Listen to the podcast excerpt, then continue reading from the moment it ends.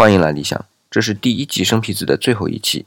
有朋友在问我啊，为什么要做生僻字这样的节目？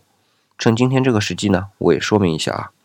其实我们中华文化当中有许多的字或词非常优美，而且能够非常的详实的把我们中华文明对世界的认识体现出来。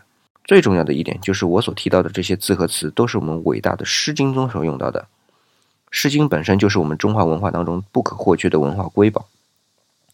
我们中华文明。无论是国学、哲学、诗歌，无不基于我们的语言和文字。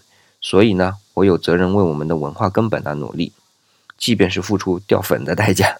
一句玩笑了。作为最后一期呢，我特别选了一个酒器来作为尾声，也算是和这些美妙的文字啊干上一杯。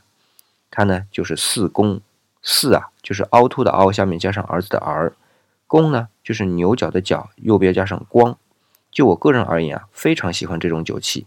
因为它的器型非常精美，四是一种独角的瑞兽，是不是犀牛呢？我就不争论了。那么弓啊，是一种原副的酒器。今天我们从出土的四弓看到啊，它的造型的确很像犀牛，很多啊都栩栩如生。想象一下，古人喝酒的时候手持这样的酒器，一定透出一种豪爽的气概吧。